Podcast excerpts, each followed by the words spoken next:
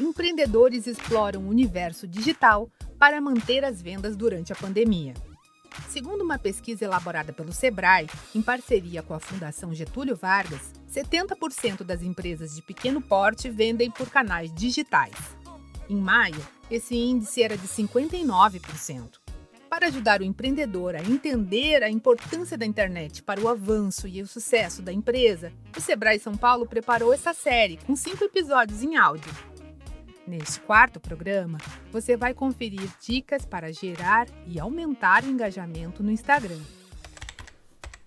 Como vender online. Ter um perfil ativo nas redes sociais faz parte da sociedade em que vivemos. A grande maioria da população está super conectada o tempo todo.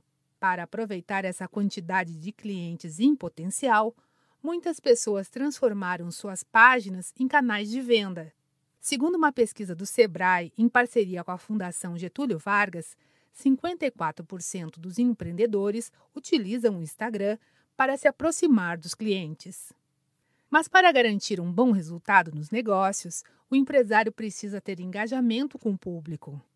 A consultora do Sebrae São Paulo, Caroline Minuti, explica o assunto engajamento é você conseguir ter uma interação com o seu público, que é diferente da capilaridade. São duas coisas diferentes. Capilaridade é o número que você tem de seguidores, provavelmente até o número de curtidas, aí ele também diz um pouquinho aí da sua capilaridade.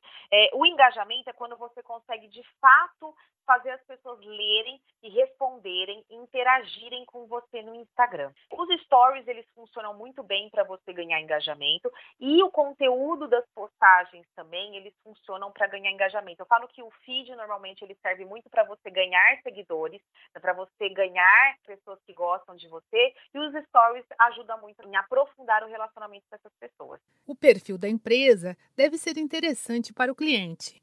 Mas como fazer isso? A especialista do Sebrae São Paulo, Caroline Minuti, traz algumas dicas. Tem que ser conteúdos interessantes. Você vai falar de você, do seu produto, do seu serviço? Vai. Porém, se você ficar só fazendo isso, você não ganha engajamento, porque você acaba sendo um catálogo online. Você acaba ficando muito chato. Então, assim, a ideia é dar dicas, a ideia é você conseguir brincar com conteúdos. Podem ser conteúdos educativos, podem ser conteúdos de memes, podem ser conteúdos de tendências que estão acontecendo aí no seu segmento, podem ser conteúdos de vendas do seu produto, do seu serviço, mas a ideia é você fazer um calendário editorial para conseguir fazer uma mescla. O perfil tem que ser gostoso de ser visto. Se ele não for gostoso, ele não gera engajamento.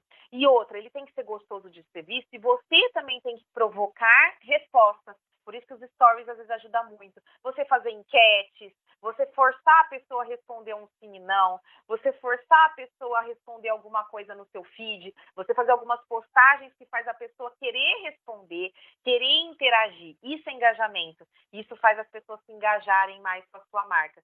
Para quem quer aprender ainda mais e fazer bonito nas redes sociais da empresa, o Sebrae disponibiliza gratuitamente vários cursos relacionados.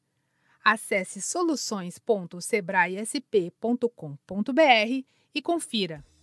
No último episódio da nossa série, você vai entender o que são os gatilhos mentais e como eles podem ajudar a aumentar as vendas da empresa. Para ouvir os próximos programas, acompanhe o Sebrae São Paulo nas redes sociais. Eu sou Tatiana Pidutra, da Padrim Conteúdo, e este foi o quarto programa da série Como Vender Online do Sebrae São Paulo, para a agência Sebrae de Notícias. Até a próxima!